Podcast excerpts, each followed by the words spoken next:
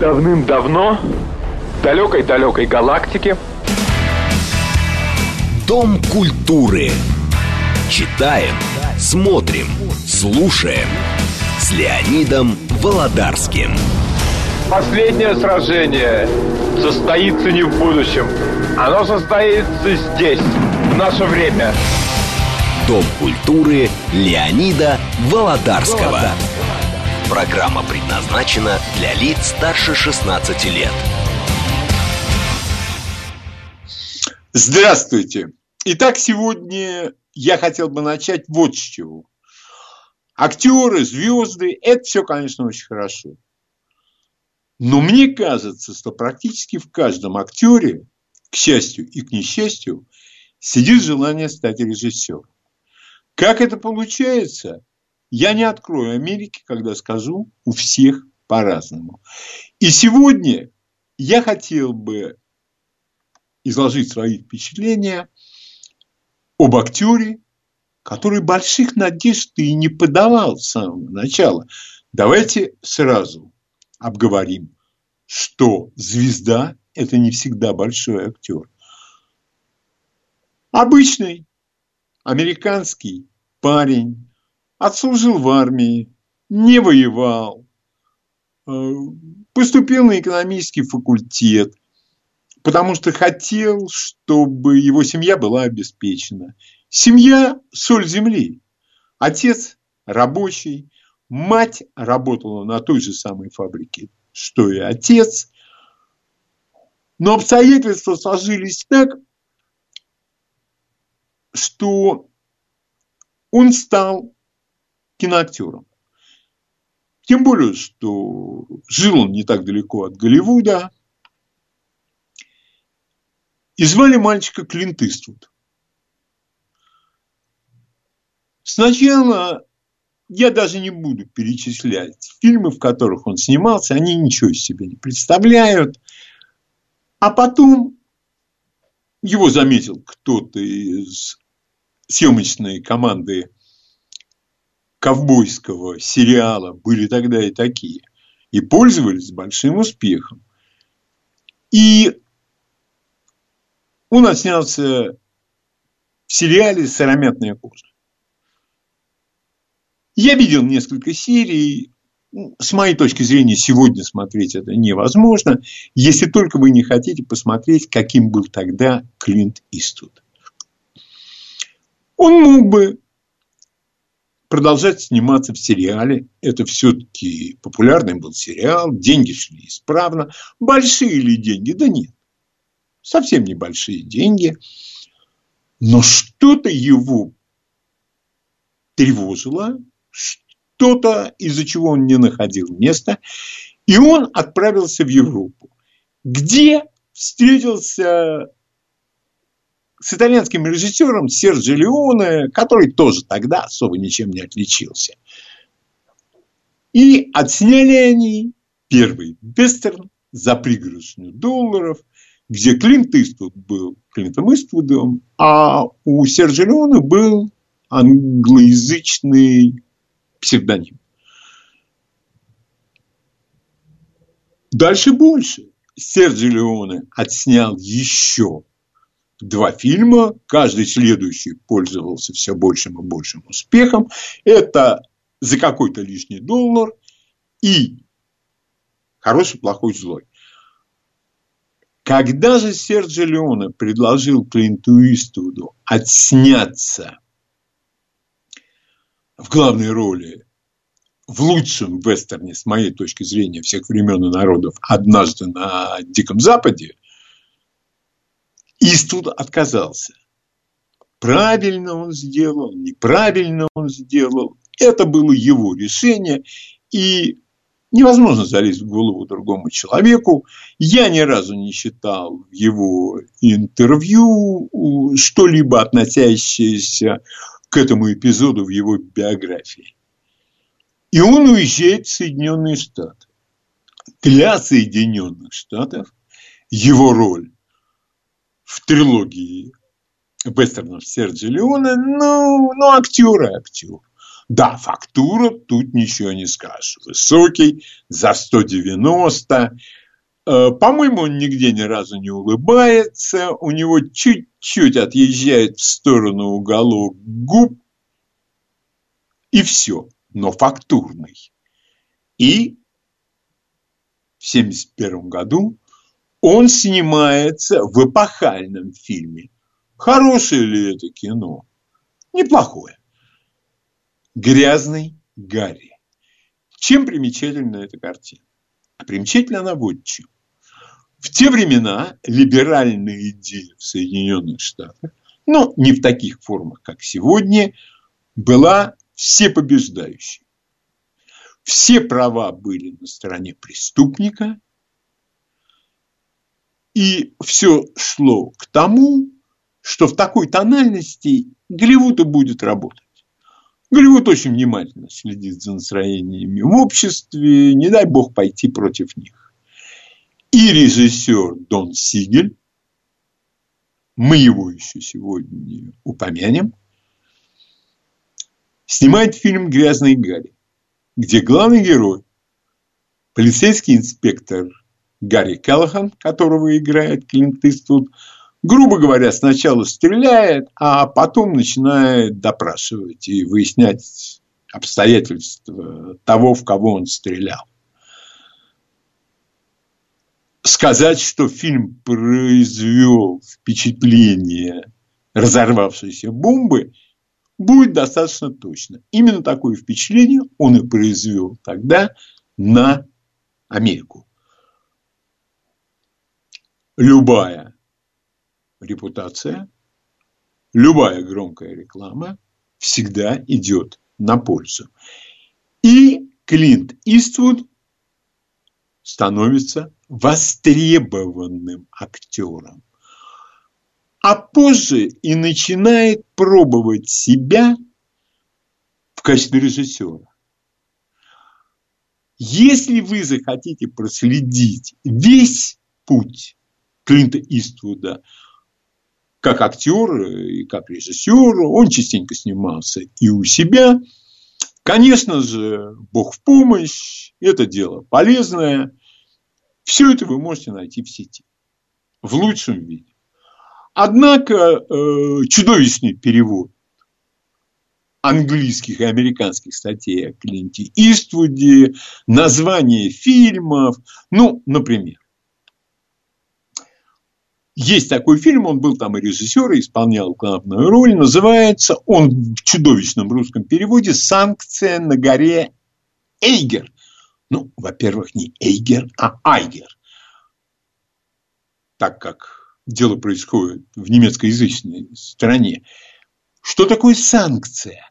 Санкция – это ликвидация или нейтрализация. Он играет американского агента, который именно этими богоугодными делами и занимается. Так что сеть, конечно, я ей верю до конца и безоговорочно, но надо проверять. Но я бы хотел поговорить именно о тех фильмах, которые делают Клинта Иствуда одним из самых великих режиссеров современности, и то, что он войдет в историю, сомнений в этом у меня нет, да и не только у меня. А ему удалось еще отснять фильмы эпохальные, фильмы, которые станут вехами. Я не буду говорить, какого года это фильмы. Все это можно посмотреть. Итак, для начала он начинает снимать вестерны, где исполняет главную роль. Это Джози Уэйлз, человек вне закона, и всадник на коне Блед. Это завоевание американского Дикого Запада. Скажем так, освоение. Это не развесистые голливудские вестерны, где злодей в черной шляпе, а положительный герой в белой шляпе. Если там и есть отсылки к американской истории, а Клинт Иствуд сугубо американский режиссер, то для того, чтобы понять до конца некоторые его фильмы, надо почитать американскую историю. Например, во время гражданской войны в США и северяне, и южане баловались так называемыми, я не знаю, как бы их сегодня назвали, это 400-500 человек на конях, у каждого обычно по два шестизарядных револьвера. И вот они отправляются в путешествие по тылам противника. При этом убивают и женщин, и детей, и Джози Уэйлс, человек вне закона, его семью всю убивают северяне. Не надо удивляться тому, что они этим занимались. Все этим занимались во время гражданской войны в США. И это его месть. Борьба с крупными промышленниками – это уже всадник на коне блед. И обращать на себя внимание то, что его привлекает не Америка магнатов со своими железнодорожными вагонами, с роскошными особняками. Нет. Это вот та самая Америка низкого достатка. Среднего, может быть. Но так этот интерес у Клинта Иствуда и остался. И его интересуют люди неприкаянные. Это прослеживается совершенно четко в таком фильме, как «Непрощенный».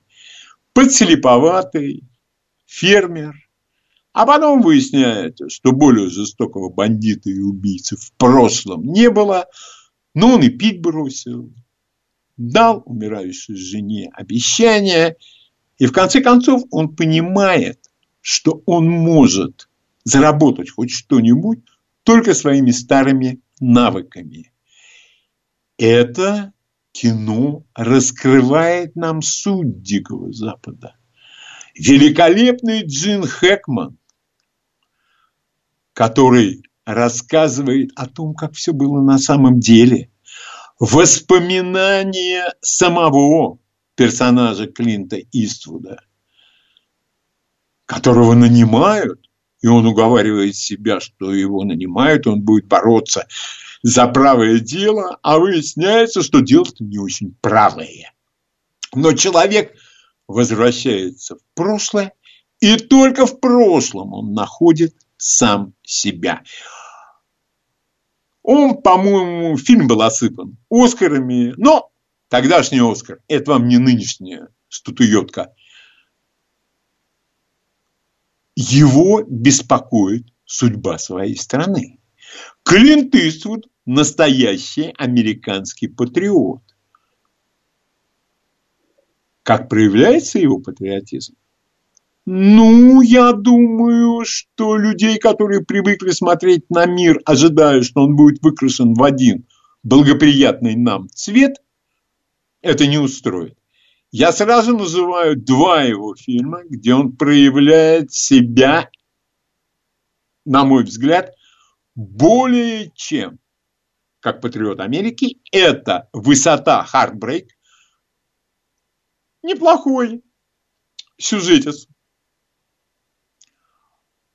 Он сержант морской пехоты, у которого наград от плеча и до пупа вот эти колодки, и называется это у американцев фруктовый салат, потому что они все разноцветные и так далее, и так далее.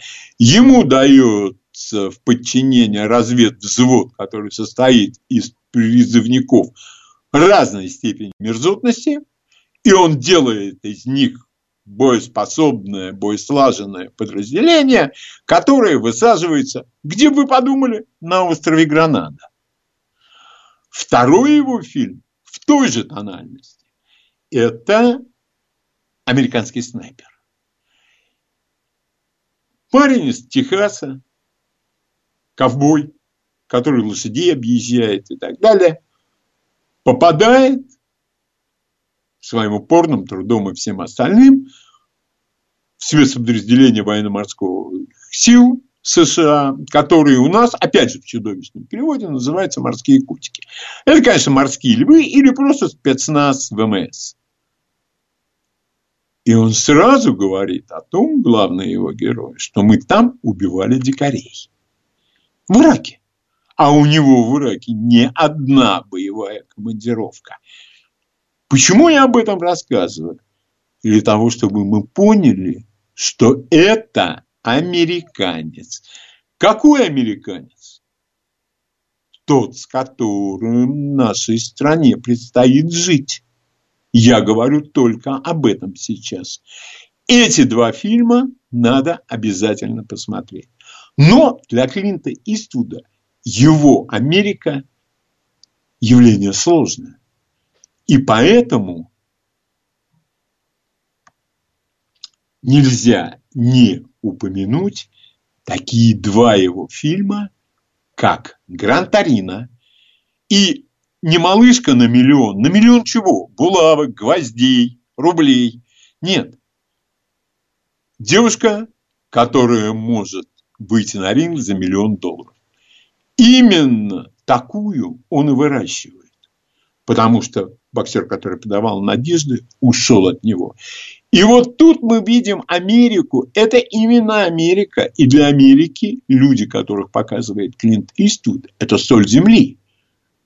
Они живут в квартирах небольших, с низкими потолками, ездят на машинах, черт знает какого года, которые уже давным-давно вышли из моды, а антикваром они не стали из-за того, что состояние поганое, да и если продать на новую, вряд ли хватит денег.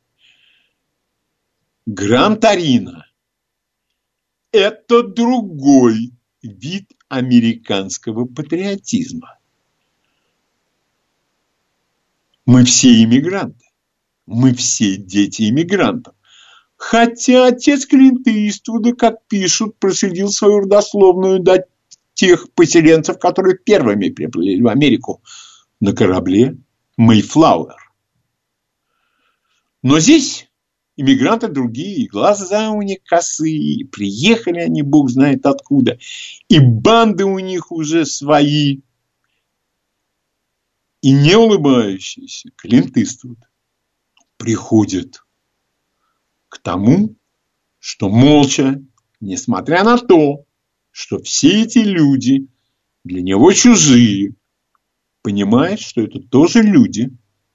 Не все из них бандиты, не все из них собираются сделать его жизнь невыносимой, они его люди и сограждане.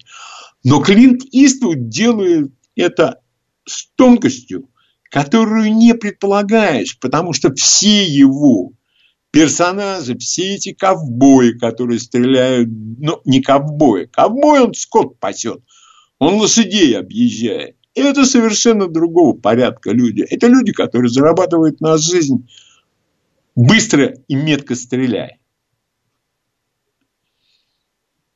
не ждешь такой тонкости от него. Он снимает фильм, который называется «Джей Эдгар». Это фильм о Гувере, о Джей Эдгаре Гувере. Человек, который, по-моему, если я не ошибаюсь, при семи президентах был директором Федерального бюро расследований. И когда нужно было сбить разгул бандитизма в Соединенных Штатах, я не понимаю, почему их называют гангстерами. Бандит он и есть бандит. Почему гангстер? Пошел на то, что его агенты не особенно думали о соблюдении закона. Главное было уничтожить угрозу обществу, а угроза была очень явной. Но для того, чтобы смотреть этот фильм, надо очень хорошо представлять себе, о каких событиях идет речь. Потому что это кино, оно сугубо американское. Речь идет о политической жизни Соединенных Штатов. А какие я бы еще вот на свой вкус рекомендовал вам эм, фильмы с Клинтом Иствудом. Я не буду рекомендовать вам «Огненного лиса», где он угоняет советский истребитель, но хорошо, хотя небольшой кусочек мозаики для образа Клинта Иствуда очень к месту окажется. Но то, что он стал режиссером, которому подвластно абсолютно все, я бы упомянул вот такой фильм в подтверждение этого аргумента. «Мосты округа Мэдисон». В свое время я начал читать эту книгу, я не смог ее читать. Это слащавая, сентиментальная, женская литература. Я не говорю, что она плохая, но это не мое абсолютно. И когда я прочел где-то, что он будет снимать именно этот фильм, у меня было сомнение в успешности, да и в здравомыслии подобных устремлений. Каково же было мое удивление, и я думаю, удивление очень многих, когда мы посмотрели этот фильм. Тонкий, сентиментальный в лучшем смысле этого слова о событии, о любви, которая преображает полностью жизнь человека. 91 год человеку. 91 год. И тем не менее он работает. Прекрасный у него фильм «Наркокурьер». Именно это та Америка, которая дорога Клинту Иствуду. Я самостоятельный. Мне наплевать на то, что мне пытаются впихнуть мозг. Я буду делать то, что считаю нужным, и готов за это отвечать это такой персонаж. А нравится он нам или не нравится, как нам может и не нравиться Клинт Иствуд, как человек определенных взглядов, это вряд ли имеет какое-либо значение. Я бы хотел пожелать ему здоровья, долгих лет жизни и успехов успехов, потому что он живет, как мне кажется, потому что работает. И работает он прекрасно. Он не думает о том, проходной он отснимет фильм или не проходной. Он и снимал, и снимался у других режиссеров в продолжении «Грязного Гарри». Что-то лучше, что-то хуже. Представляет ли это какой-либо интерес? Да нет, конечно, не представляет. Это для него проходные роли. И прекрасно, что в таком возрасте человек работает и продолжает нас удивлять. Потому что многие говорят, да куда ему, да чего там ему, да он уже ни на что не способен. Ой, как способен. Ой, как способен. И последнее, что я хочу сказать, это его два фильма о Второй мировой войне. Письма Сывадзимы и Флаги наших отцов. Это взгляд на бои за остров Ивадзима с японской и с американской стороны. Смотрите я не собираюсь делиться сегодня, да и вообще своими сложными впечатлениями об этом фильме. У американцев была своя война, у нашей страны была совершенно другая война. Новости на радиостанции «Говорит Москва». Читаем, смотрим, слушаем. Дом культуры Леонида Володарского. Итак, э, я бы принял два-три звонка по поводу Клинта Иствуда. Уж больно большая фигура. Но пока э, кто-то из слушателей собирается звонить или этого не будет, я не буду зря терять времени и сообщу вам некоторые киноновости, которые очень привлекли мое внимание. Собираются снимать «Мастера Маргариту». Это, я боюсь, должно происходить только не за государственные деньги. Мы уже видели все эти экранизации. Мне запал память Басилашвили в роли Воланда. Ему не хватало только значка э, депутата съезда народных депутатов. Вот тогда все бы сложилось. Вот тогда бы картина была абсолютно полной. А пока лишний раз за государственные деньги удовлетворять чувство собственного тщеславия, я считаю, что это абсолютно недозволено. Я был абсолютно прав, когда не, не стал смотреть, нет, я минут 15 посмотрел, Зоя. Отсылаю всех к обзору Бэткомедиан. Благодарю его от себя лично, он избавляет меня от необходимости смотреть подобную мерзость. А, всем сестрам он роздал по паре очень неплохих сережек так что ушки порвались. Что Б бывшему министру культуры, что творцам, которые это полотно в худшем смысле создали. Все, я на этом слагаю себя. Дальше, а вот это, а давайте мы звонки примем сейчас, а потом я продолжу. Вас ждет еще потрясение. Здравствуйте. Здоровья, Леонид. И вам. беспокоит. Очень приятно, Андрей. Да, я хочу сказать, что Клинт Иствуд погружает в свой мир. Вот он безусловный художник, кинохудожник. Вот, он еще композитор и певец. Да, да, забыл, спасибо. И вы не назвали фильмы, которые еще можно назвать. «Идеальный мир» с Кевином Костнером. А, с Кевином Костнером, да. Потом э, «Кровавая работа» я не знаю, как по-английски точно, где он следователя играет. А вот это я пропустил, спасибо, напомнили. Посмотрите. Обязательно. Вот. Э, потом один из новых фильмов э, «Чудо на Гудзоне». «Чудо на Гудзоне», да, это я видел. Это я видел. Он, он не, не выдающийся, ну, посмотреть, конечно, можно. И неожиданный фильм для меня это «Потустороннее» три, три новеллы, объединенные в один фильм, заставляют очень сильно задуматься о жизни. Спасибо. Спасибо, Спасибо Андрей. Спасибо огромное. Пожалуйста, ваш звонок. Здравствуйте. Здравствуйте, Леонид. Здравствуйте. Здравствуйте, Леонид.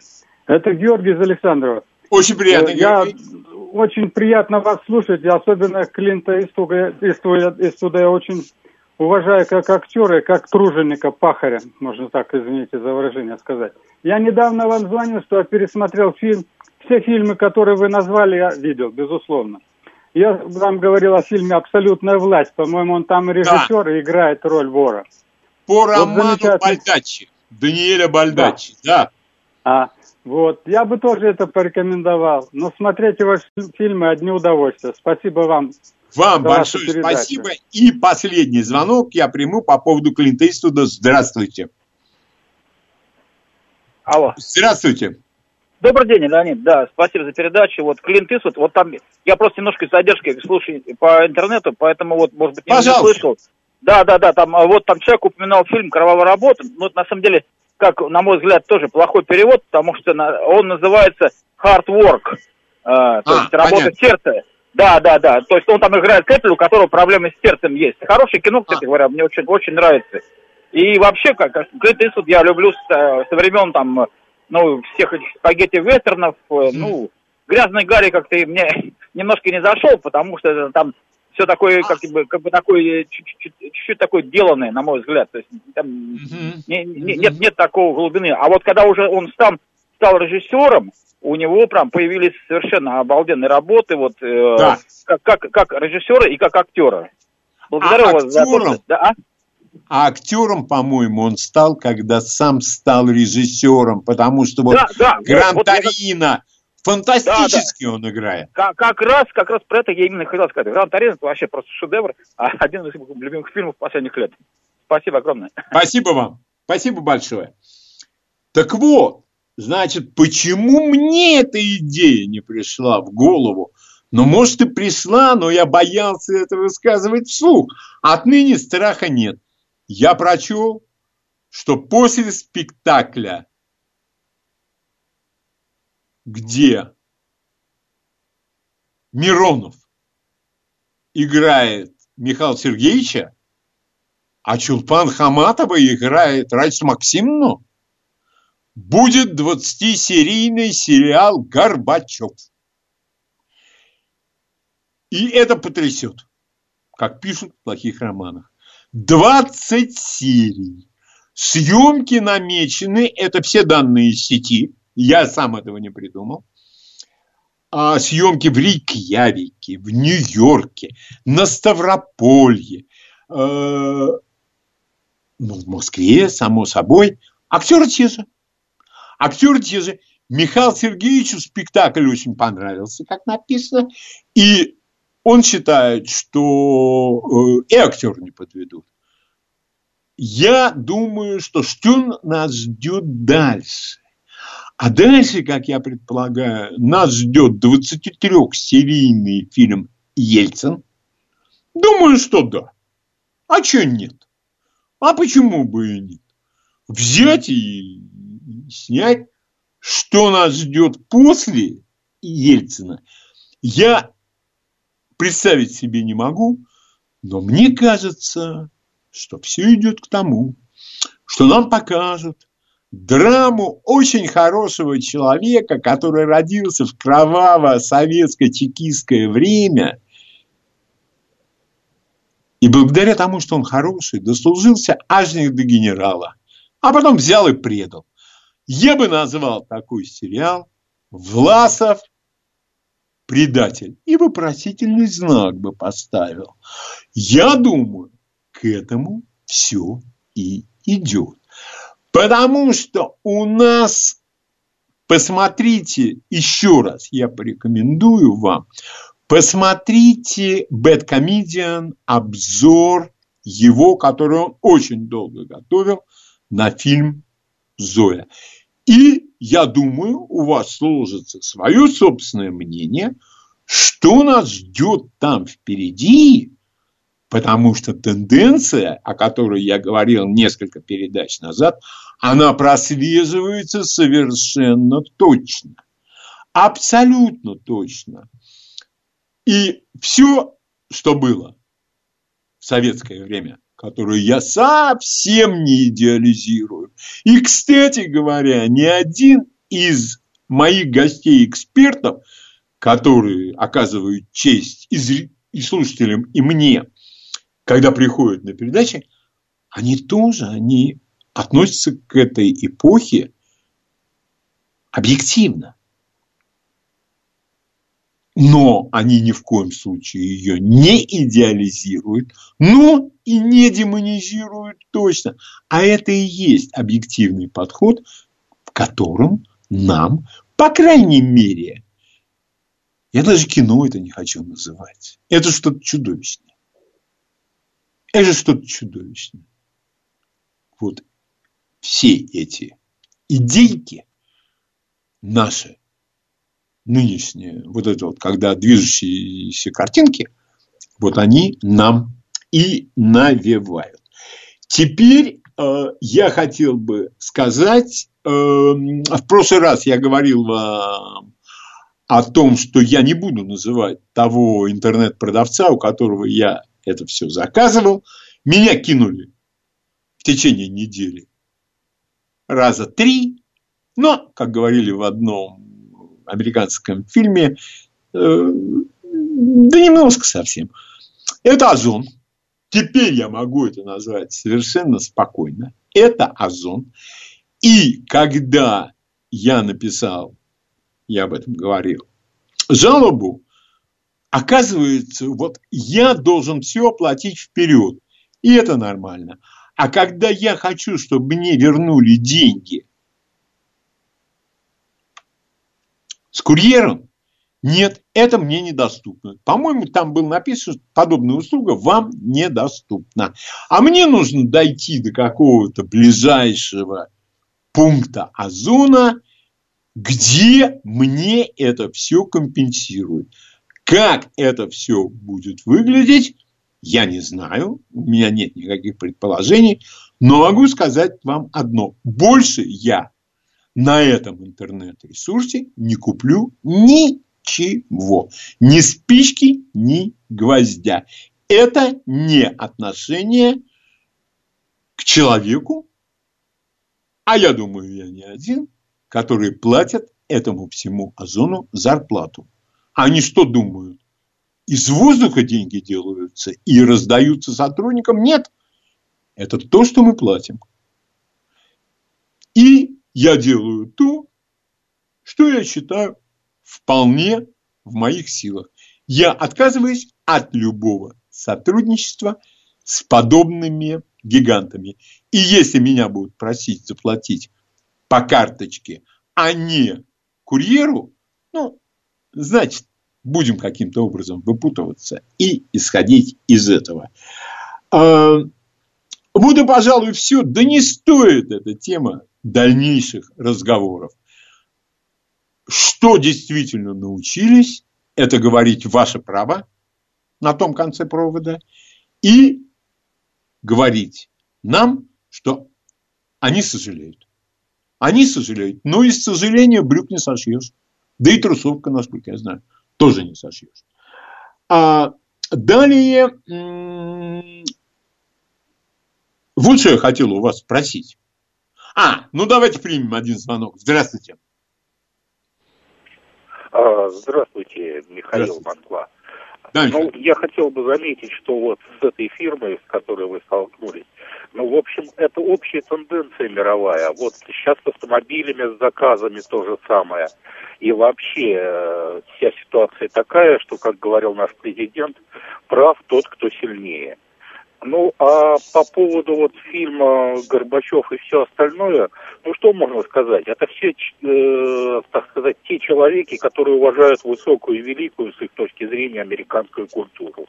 И мне кажется, что э, как ответную, так сказать, реакцию надо, э, так сказать, э, делать произведения, которые на основании этой же культуры показывают, что Дадут американцы, ну, американцы и, собственно, англосаксы, если смотреть в более, так сказать, широкой временной перспективе, это сообщество изгоев под управлением беспредельщиков ракетиров, организованных в клановые, Спасибо. так сказать, системы. Спасибо большое. Меня более всего интересует с фильмом, э, сериалом Горбачев. Съемки, по-моему, начинаются в будущем году. Кто финансирует?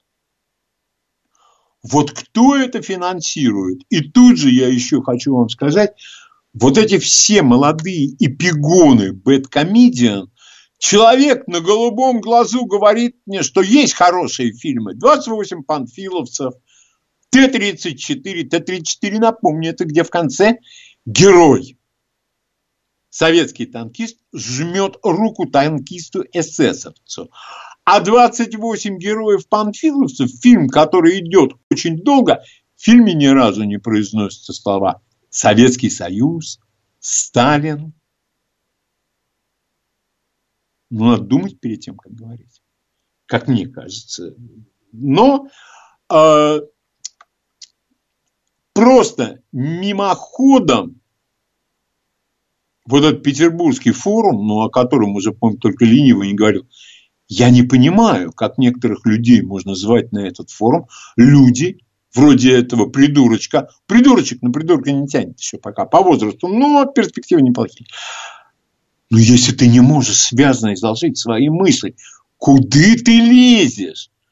Ты хочешь э, взять всех предложением лечь на пол? Был знаменитый одесский анекдот, что к нам едет Эйнштейн, там, теория относительности, один волос на голове мало, в супе много. И с этой хохмой он хочет взять Одессу. Но их привечают. Я это... Но если ты не можешь изложить, э, связано свое мнение, ну куда? Я не говорю уже, вот, например, там, я спокойно отношусь к пропагандистским передачам. Пропагандистская передача, она и есть пропагандистская передача. Пропаганда для меня не хорошо и не плохо. Она есть. Э, хорошо бы, чтобы она была сделана на хорошем уровне, но не до этого. И поэтому выступает один профессиональный патриот и говорит Atlantic Council. Слушай, ну я понимаю, что ты, наверное, в анкетах пишешь, что ты знаешь английский, но это произносится council. И далеко ходить не надо, надо посмотреть в словаре, проверить себя. За такие ляпы в мое время можно было вылететь из обоймы переводчиков. Этого никто не прощал, несмотря на любую исповедуемую идеологию. Такого не прощал абсолютно никто. И э, тут же хотел бы э, вернуться, да не вернуться, я об этом говорил, но тем не менее поговорить я наткнулся на каких-то, извините за выражение, блогеров, которые на полном серьезе советуют, как учить иностранный язык. Ну уж в этом я худо-бедно как-то разбираюсь. Хочу вам сказать, что это полная ахинея и полная чушь. Потому что любой человек, если он заявит профессионалу, что он хочет выучить иностранный язык, человек у него спросит, зачем? Это очень логичный и правомочный вопрос. Зачем тебе язык? Ну, прежде я хочу общаться за границей. Дурь, чушь. Человек не будет заниматься, он не будет работать. Как только он столкнется с тем, что изучение языка – это тяжелый труд, кстати говоря, как и все остальное, только трудом. Только трудом. Кем бы человек ни был, если он хочет стать специалистом, он добивается всего только трудом. И ничем больше. Я не знаю, как хорошо знают язык эти блогеры, но то, что из них преподаватели, как из бутылки молоток, это я вам могу сказать совершенно точно. И вообще, вот в этой благосфере развелось такое количество экспертов, они вам будут советовать все, что угодно. Они знают все, что угодно. И некоторые из них даже вытащили у людей из кармана деньги, непонятно за что. Но это не делает их лучше. Никоим образом и никоим разом. И э, эта тема ее можно развивать сколько угодно. Например, э, есть один ресурс, я не буду его называть, а то кто-то из любопытства полезет туда, что я им буду просмотром накручивать, помогать. Они рассказывают о том, как люди с бухты-барахты пошли под лозунгом «пора валить» и оказались в разных странах. Что объединяет всех этих людей? А этих людей объединяет одно. Они ничего не умеют, по большей части. Вообще ничего не умеют. Вот какая-то пара пишет, мы телевизионщики. Так, подожди. Телевизионщик – это кто? Если ты специалист по телеаппаратуре, если ты можешь подключать кабели, если ты можешь чинить, у меня сомнений нет, такие люди найдут себе работу, если только, как большинство подобных, они не нарушают правила натурализации и условия найма на работу в этой стране. Ну и, естественно, как только я читаю, что Барселона – это креативный город, кто бы мне объяснил, что такое креативный город. Я вот бьюсь уже не первый год, чтобы мне объяснили, что такое креативная личность. Кстати говоря, брутальный. А это идет только от одного, от полного незнания русского языка. И, кстати говоря, не от очень хорошего знания английского. Но эти люди заполонили практически все. Люди, которые... Если человек решил, я еду туда, ну, можно выслушать его аргументацию. В конце концов, это его право. Но это осознанное должно быть взвешенное решение. Ты едешь туда. А все, о ком я иногда из любопытства там, проглядываю материал, они едут отсюда. Это безуспешно.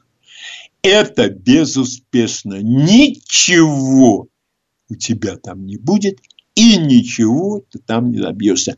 А те, кто целенаправленно едет туда, они у них нет времени сидеть на этих мерзопакостных интернет-ресурсах и прочих сайтах и комментировать то, что происходит здесь, в нашей стране. Ты с собой разберись сначала. Что у тебя в душе происходит? Есть ли она у тебя? Что у тебя происходит в голове? Вот, что мне было бы интересно. Но эти люди, они всем говорят. Они советуют, пора валить. Да вы что? Да как там возможно? Да что? Как можно так ненавидеть свою страну? Да, не все хорошо, да, сложно у нас. Но я абсолютно не собираюсь плохо относиться к своим согражданам. Меня, кстати, никто не принуждает э, целоваться с ними в засос. Но уважать их мнение, да. И, кстати, у нас тут была передача о примирении. Очень любопытная штука с примирением. А с кем примиряться? Есть определенное количество людей, совершенно мерзкими, на мой взгляд, мнениями, но покаяться можно помириться будет. А так просто мы вас простим. Что вдруг? Если человек хочет в стране, в которой я живу, ну просто гибели. Гибели и ничего больше. И это относится, опять же таки, к культуре поведения. Если человек ничего не знает и ничего знать не хочет, если он стремится к тому, чтобы выливать помои на все, что ему кажется плохим, но это ему кажется плохим, ты подкрепи это чем-нибудь, знаниями, а крики, да как тут можно, да все пропало. Я как-то это даже к сведению не буду принимать. А вот как покаяться, мы рассмотрим каждый отдельный случай по отношению к Великой Отечественной войне, по отношению к Октябрьской революции. Да много ли, мало ли у нас вопросов, накопившихся в истории, а знание истории – это культура твоего существования – ну как же без этого? Без этого абсолютно никак. Лишний раз я хочу сказать, овладевайте знаниями, углубляйте свои знания, вырабатывайте обоснованное и объективное мнение. И тогда вам никто не сможет впарить ни лжеобучение иностранному языку, ни отношению к отечественной истории – Новости на радиостанции «Говорит Москва». Давным-давно далекой-далекой галактике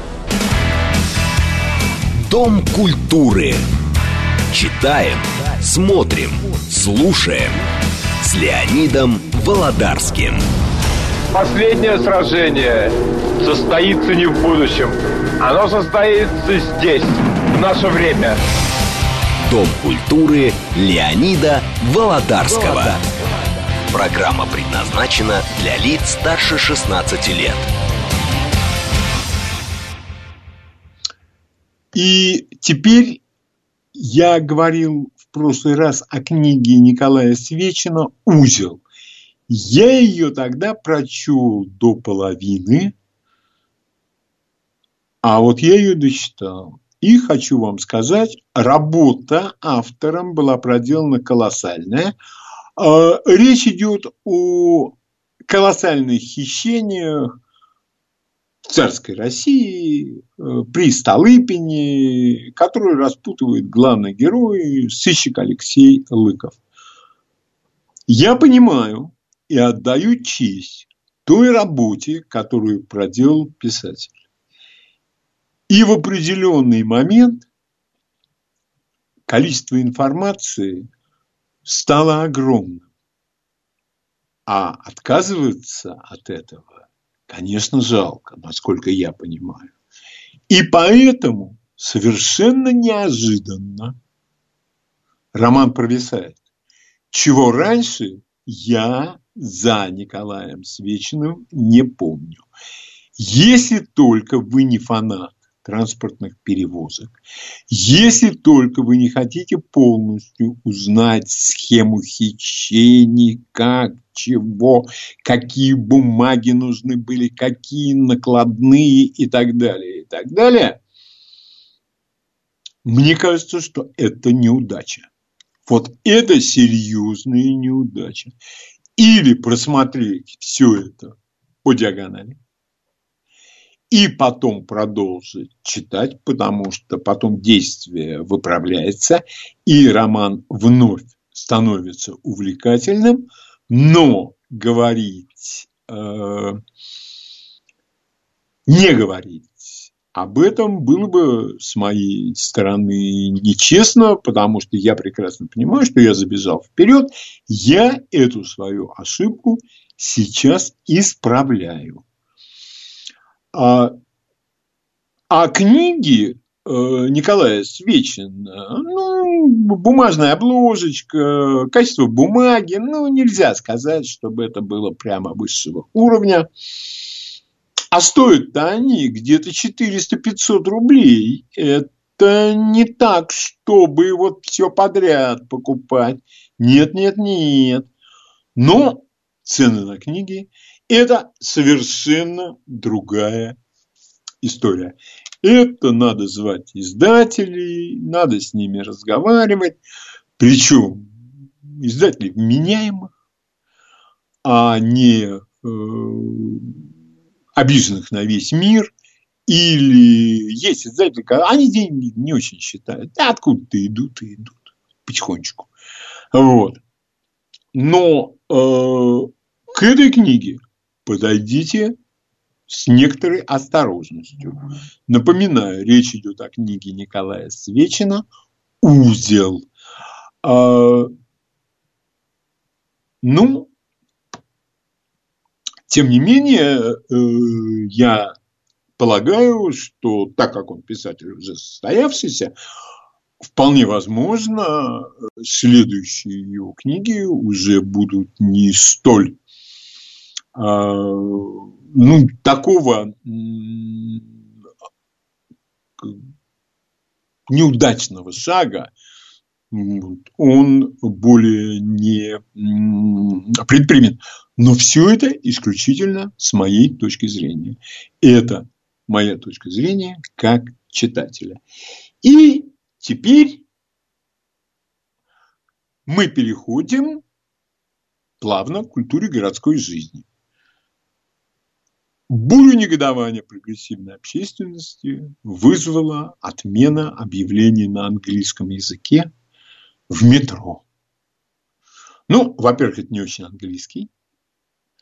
А во-вторых, как только это ввели, я был категорически против, и меня спрашивали на нашей радиостанции, и я сказал, что я этого нигде в мире не слышал. Ну, может быть, есть какие-то страны, но это я помню прекрасно те города большие, где я был, а, схему метро взял в гостинице и давай мелок. Давай, давай, давай, вперед, иди, разбирайся, как, куда ехать. А когда тебя до улицы 1905, вот уже на 900, все, человек потерялся. И так далее, и так далее. Разберутся. Разберутся. И, опять же, езда на электрических самокатах и на велосипедах. Ой, говорят, скорость ограничат. Ажник до 15 километров в час. Я не понимаю, нас за кого принимают? На тротуаре, в местах скопления пешеходов, вроде я понял, 10 километров в час. Не ходит пешеход 10 километров в час. Бегут люди с такой скоростью. Причем я не думаю, что они бегут в повседневной одежде. Нет, в кроссовочках, в спортивной форме. Я не понимаю, почему четко это не прописать? Всех, я считаю, это абсолютно правильное решение. Всех с тротуара, на электрических самокатах, на термоядерных самокатах, на велосипедах, на проезжую часть, а там надо думать, надо разбираться – но почему-то такого решения нигде нет. Или в строго отведенных зонах, где все катаются, ролики там туда-сюда, пятое, десятое. И ни в коем случае по тротуару на велосипедах и на всем прочем гонять не надо. Короче, это вопрос, который не может решиться лозунгом у нас будет как в Амстердаме. Не будет как в Амстердаме. И даже не будет, как в Майами. Никогда. А для того, чтобы обезопасить и пешеходов, и вот этих электросамокатистов и велосипедистов, надо садиться и думать, а не разговаривать с нами лозунгами. Ну, у нас там, э, я думаю, я готов принять ваши звонки на любую тему, которая только упоминалась сегодня в передаче. Потому что мне особенно важно, вы знаете, вот последнее, о чем, да бог с ним, с этими объявлениями, отменили, отменили, в метро на английском. А вот движение людей по тротуарам одновременно с энтузиастами колесного спорта, вот это, мне кажется, вопрос, который просто никто не хочет решать. Над этим никто не хочет думать. Но любая тема, которую я упомянул сегодня, я принимаю звонки. Пожалуйста, ваше мнение по любому вопросу. Здравствуйте. А, Э, здравствуйте еще раз, Михаил Москва. Ну, я немножечко несчастным образом пострадавший от этого, от подобного самоката ночью, но, слава богу, у меня масса большая, а скорость была маленькая, так что V квадрат не превысил мою массу, поэтому самокат с этим там, с заездником отлетел в сторону. Ну, теперь немножечко хромаю. А так могу сказать, что м, надо не ограничивать скорость, не ограничивать мощность, а, по-моему, надо просто ограничить диаметр колеса колеса, сделать им колесики миллиметров 50, максимум 70, пускай хоть 100 киловатт мощности, но они никуда по этой плитке не уедут. Михаил, я не э, могу давать никаких рекомендаций, я не специалист. Я москвич, я давно живу э, всю жизнь в нашем городе. Но мне кажется, что те решения, которые предоставляют нам сейчас, они не годятся. Я бы хотел услышать внятное объяснение по этому поводу. Ну, э, это, в общем, так сказать, э, более чем понятно. Это деньги, и тот, кто, так сказать, богат, он силен. И, так сказать, так как при рыночной экономике, еще раз повторюсь, как сказал наш президент, э, имеет место быть право сильного, то вот и все. Они просто нам диктуют свою волю, а мы ничего, так сказать, реально сделать не можем. И, по-моему, в советское время было где-то в правилах дорожного движения, что по тротуарам а, на велосипеде ездить нельзя. Может, я ошибаюсь, но что-то Нет, я было. не видел. Я не помню, чтобы я видел велосипедиста на тротуаре. И самокатчиков я не видел на тротуаре. Ну, там старше 5-7 лет э, я тоже, в общем, не видел. По-моему, что-то было, то ли в административном кодексе, то ли в правилах дорожного движения. Я боюсь ошибиться. Ну, спасибо большое. Пожалуйста, ваше мнение по любой из тем, которые были упомянуты в передаче. Здравствуйте. Да, Ле Леонид, не, не, дали как, не дали как вчера, изволил путешествовать по фиолетовой ветке метро и на подъезде к улице 1905 года услышал объявление на английском «Улица 1905 года». Отлично, отлично. Прекрасно, я, я просто я, за, я встал, встал на, нас, э, на, на, на, как называется, на сиденье и зааплодировал. Вот почему, вот почему мы стараемся прогнуться вечно. Я Почему не знаю, это, хотим... это, это, это, это какое-то такое лизоблюдство страшное. Там, помните, вот там было в каком-то фильме, не помню, кажется, назывался он э, «Гибель богов», о, ой, что-то, не, ой, не «Гибель богов», а что-то, что такое. Там, там, типа, что, э, там была цитата из, каких, из какого-то нашего классика, что говорит, каждый русский человек при встрече с иностранцем считает себя повышенным в чине. Вот так вот. Да, да, да. Я думаю, сейчас это пошло на убыль, спасибо вам большое за звонок, сейчас это пошло на убыль, но какой-то вот этот административный восторг, ну откуда это берется? Вот это я никак понять не могу. У нас постоянно какой-то американский конгрессмен из какого-то штата за... что-то сказал про то, что вроде как в России не одни дьяволы живут. И пошло-поехало. И у нас какой-то иностранец побывал, побывал в Москве и сказал, вот то-то ж, то. А вы лучше у жителей города спросите, у приезжих, как им здесь вообще? По тротуарам, по широким, да и вокруг тебя велосипедисты сквозят. Вот как вам так? Нет, что-то никто не спрашивает. И вообще я поймал себя на мысли, что я за свою жизнь слышал очень многих людей, которые говорили, мы сделаем так, что тебе будет хорошо. Но чтоб кто-нибудь меня спросил, Лень, может, ты нам расскажешь, как бы ты хотел? Я бы рассказал, как я хотел. А мне бы спокойно сказали, вот так, как ты хочешь, получится только частично.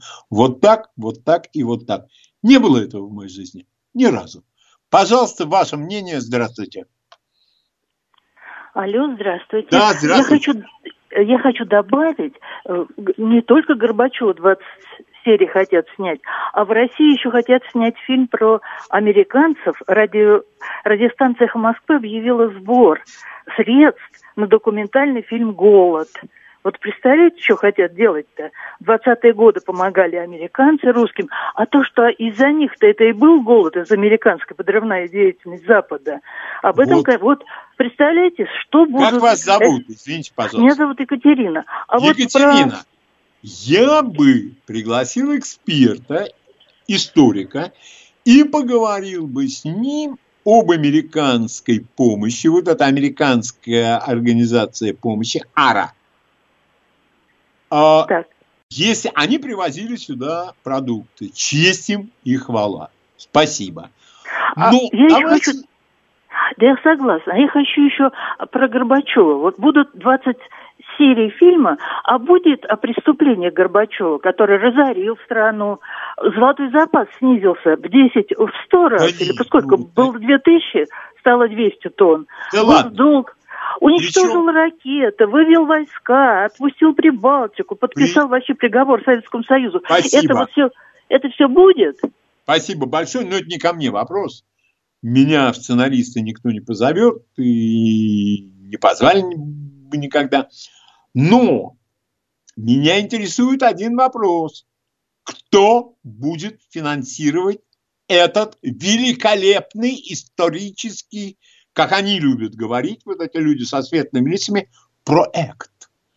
Если там будут государственные деньги, я категорически против. Пожалуйста, ваше мнение по любой теме. Здравствуйте. Здравствуйте. Меня Анна зовут. Меня вот тоже интересует, за чей счет банкет. Потому как если это за бюджетные деньги, по-моему, лучше бы за эти бюджетные деньги снять документальный фильм про, интер... про интервенцию, о которой, по-моему, уже все забыли. Да? Да. Как добрые американцы, англичане, ну и же с ними. Да нет, добрейшие души люди. Так я ничего против не. Да, в особенности те, кто высаживался на севере, на Дальнем Востоке, в Одессе. Да и на юге. Да везде. Да и про чехов снимите. Можешь напомнить да? про Зинку из мешка и про песню, которую он пели. Отца убили злые чехи, а мать в костре зажгли. Да, спасибо. Вот. Спасибо большое. Но я чего-то, вы знаете, в последнее время ничего подобного ни в Ютьюбе, ни, э, тем более на телевидении, ну, может, и видел, но крайне редко. Да и потом, когда, вы знаете, э, нормальные взгляды высказывает подозрительная личность, которая была во многом замешана. Я не хочу называть фамилии. Это лишняя реклама этим никчемным, с моей точки зрения, людям. Ну, простите мне мою прихоть. Ваше мнение, пожалуйста. Здравствуйте. Добрый день. Добрый Спасибо. день.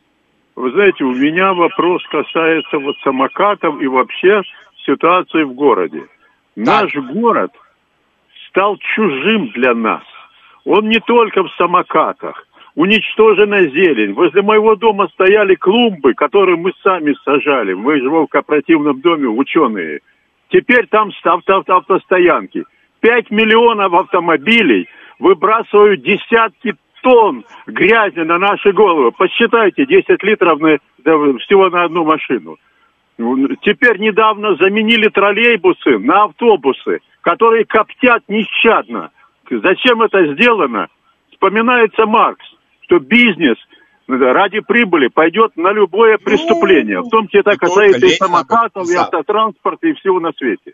Да, вы понимаете, э, я я бы приветствовал, спасибо вам большое за звонок, и это действительно крик души. Я, к сожалению, только вижу проблему. Ну, у меня нет знаний, у меня там другие есть какие-то знания, которые меня кормят и так далее, и так далее. Но все прекрасно понимают, что огромные проблемы стоят перед городом колоссальные проблемы. И эти проблемы надо решать. Вполне возможно, эти проблемы разрабатываются и находятся в стадии некого решения. Но почему же я нигде, кроме как общие фразы не встречаю и какие-то успокоительные лозунги, что в Москве будет как в Амстердаме? Ну, мне это непонятно. Почему нельзя внятно проработать, сформулировать проблему самоката, велосипеда, пешехода? Обозначить все взаимоотношения этих людей. Ну почему? Ну написано же при пересечении пешеходного перехода зебры надо обязательно слезать с велосипеда. Девять не слезают, один слезают. Если вот этого я понять не могу. А человек, который занимается городской спецификой, скажем громко, спецификой проживания в огромном городе и решения сопутствующих проблем. Вот я такого буду искать.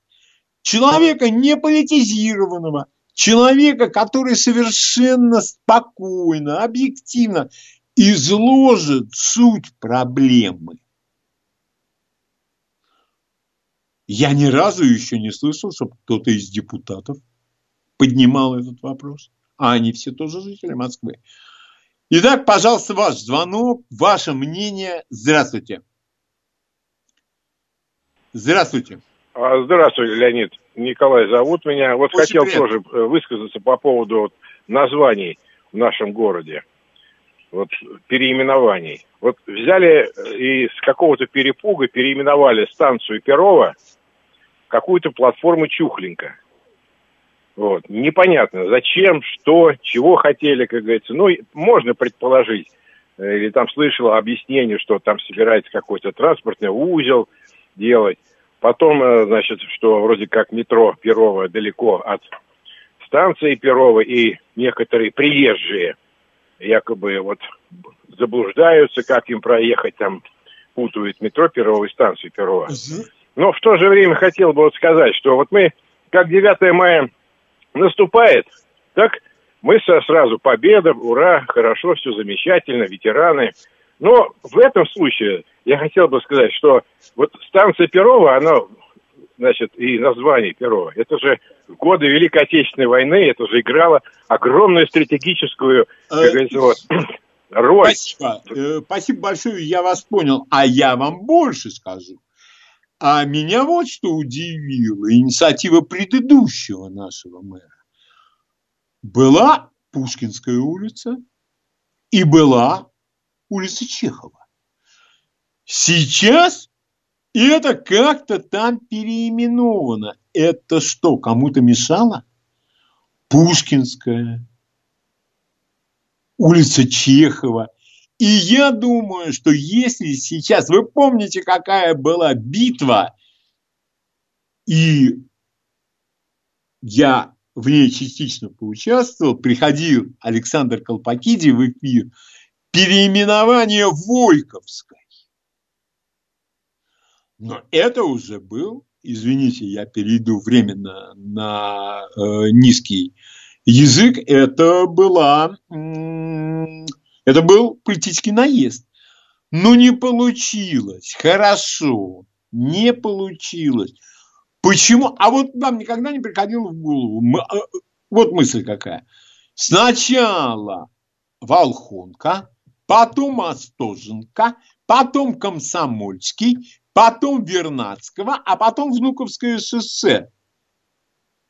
А в центре, когда до одной улицы переулок одно название носит, а дальше другое ну, указатели, ну, вменяемые карты. Не знаю. Ну, можно, мне скажут, можно посмотреть в интернете. Можно все в интернете посмотреть. Но наш город – это наш город. Мы в этом городе живем. И когда, например, я вижу, когда высаживают цветочки на проезжей части, которая по ширине равна полосе движения в одну сторону, Объясните мне. Я не говорю, что это плохо. С моей точки зрения это неразумно. Но тогда объясните мне, что моя точка зрения неразумна. Я думаю, не я один задаюсь такими вопросами. Пожалуйста, ваше мнение. Здравствуйте.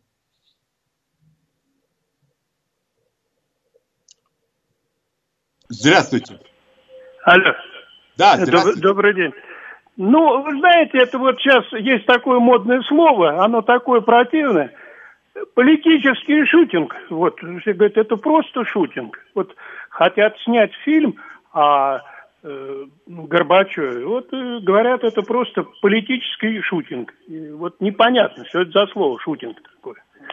Ну, шуту, да, думаю, в данном случае от английского шурень съемки. Они хотят снять какой-то политический фильм. Но меня в данном случае более всего тревожит бюджет, откуда будет.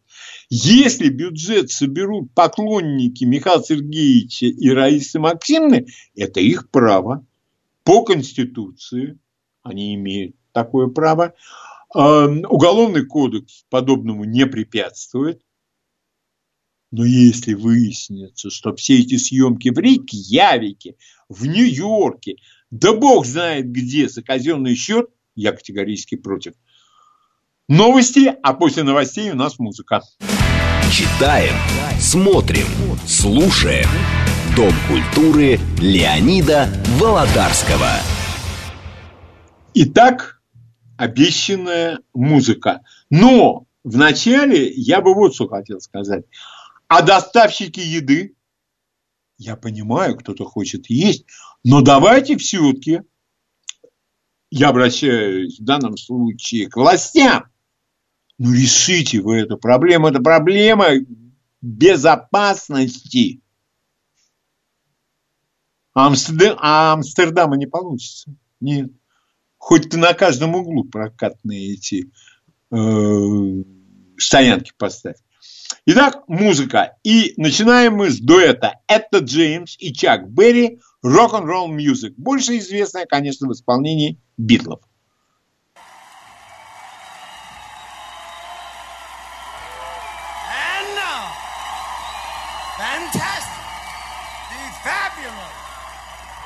tremendous, powerful,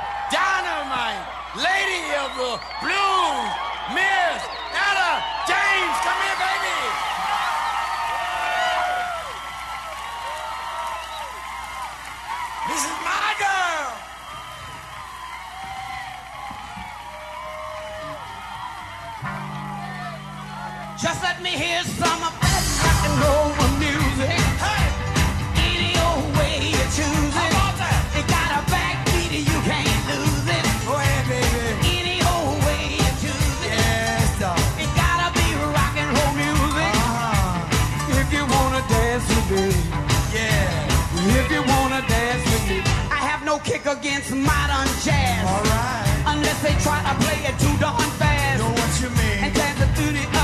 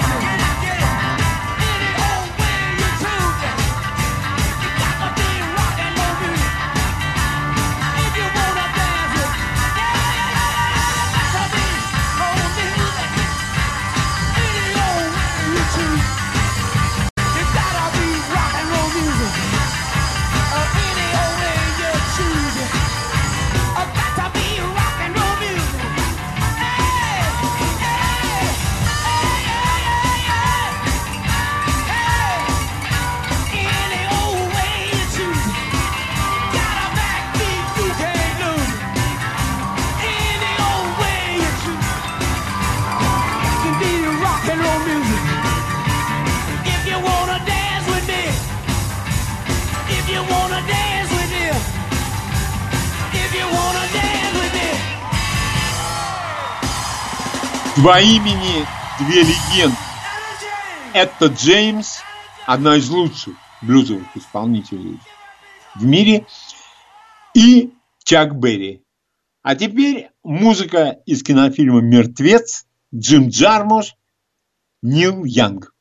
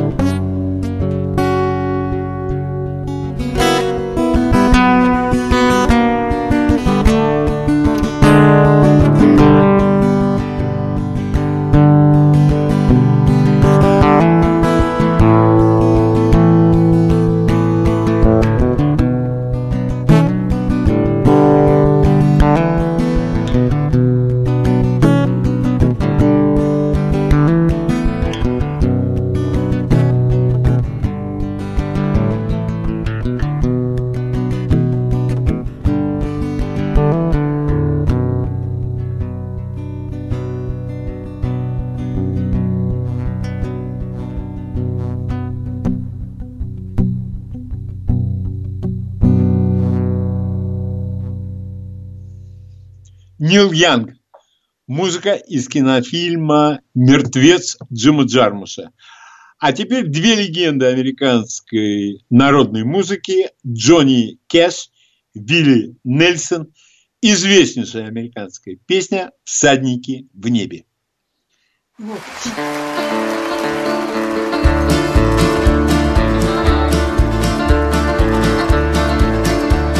An old Count Pope went riding out one dark and windy day.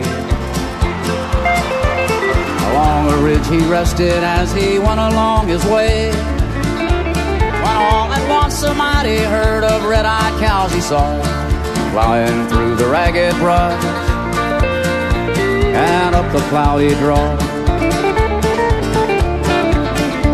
Their brands were still on fire and their hooves were made of steel.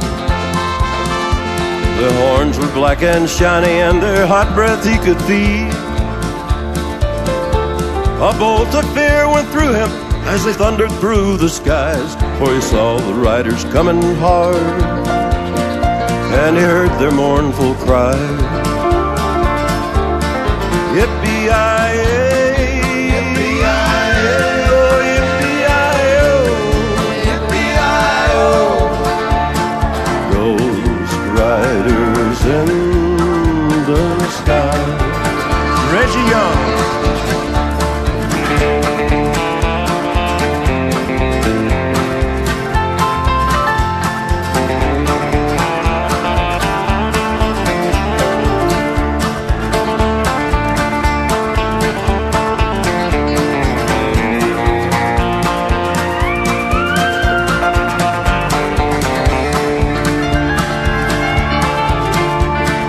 Yippee-yi-yi! faces gaunt, their eyes were blurred, their shirts all soaked with sweat.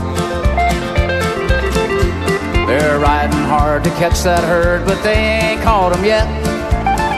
Cause they'll have to ride forever on that range up in the sky on horses snorting fire. As they ride on, hear them cry.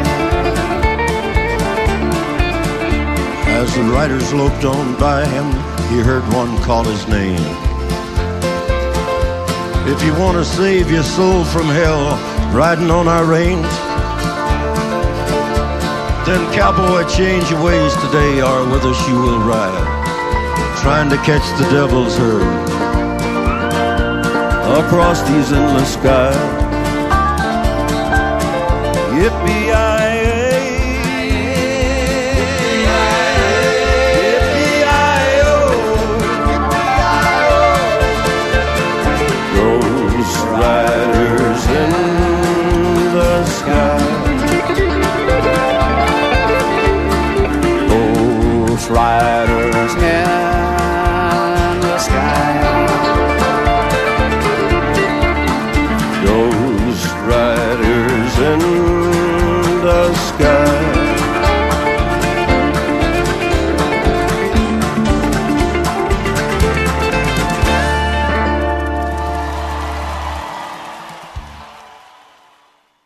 Билли Нельсон и Джонни Кэш «Всадники в небе».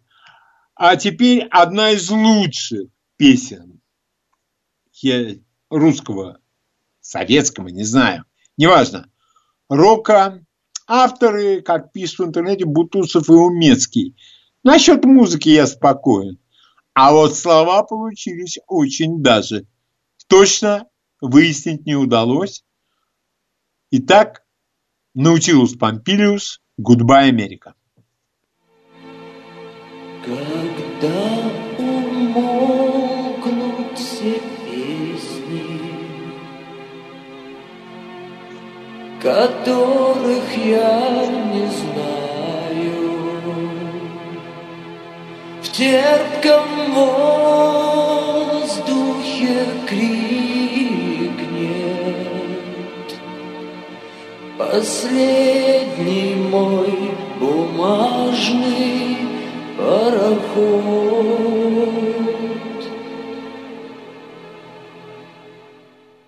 Goodbye, Америка,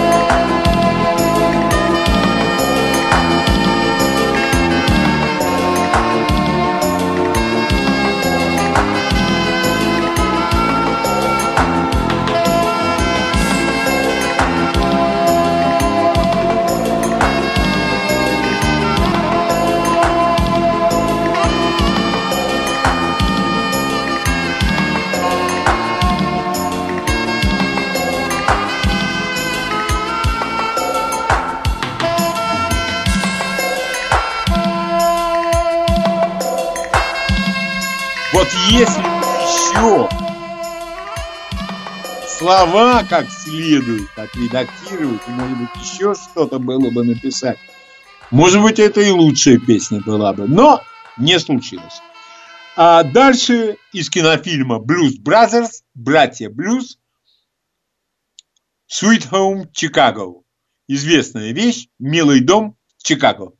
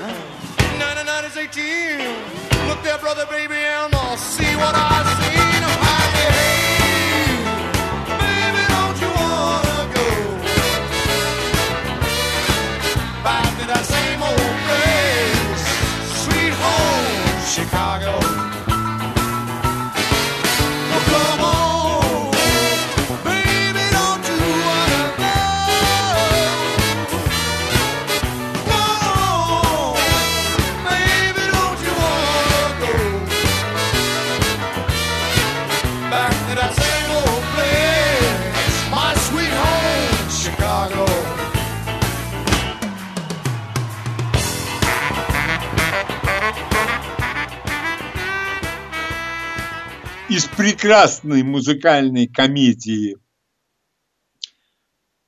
«Братья Блюз», «Милый дом», «Чикаго». А теперь из музыка Эннио Мариконы, из кинофильма, но у нас почему-то это перевели маргинал, а вообще по тонкому лезвию. В главной роли Жан-Поль Бельмондо, обычная его роль, ничего интересного, а вот музыка Эннио Мариконе неординарна, и она делает фильм.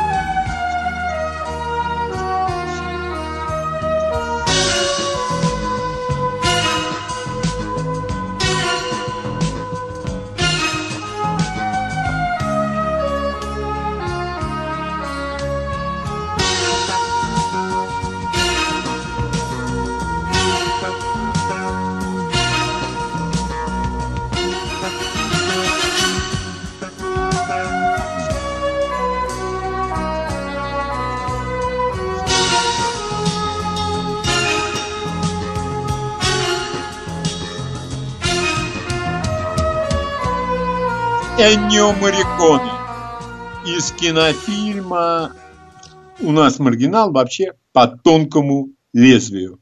Завтра в 11 часов наш гость, коллекционер и реставратор редчайших машин Вячеслав Лен, а тема его лекции и беседы – коллекционеры военной техники. Тем более, что совсем недавно был слет, по-моему, под эгидой моторы войны, и Слава всегда интереснейший рассказчик, много знает, получите большое удовольствие. До свидания, до завтра.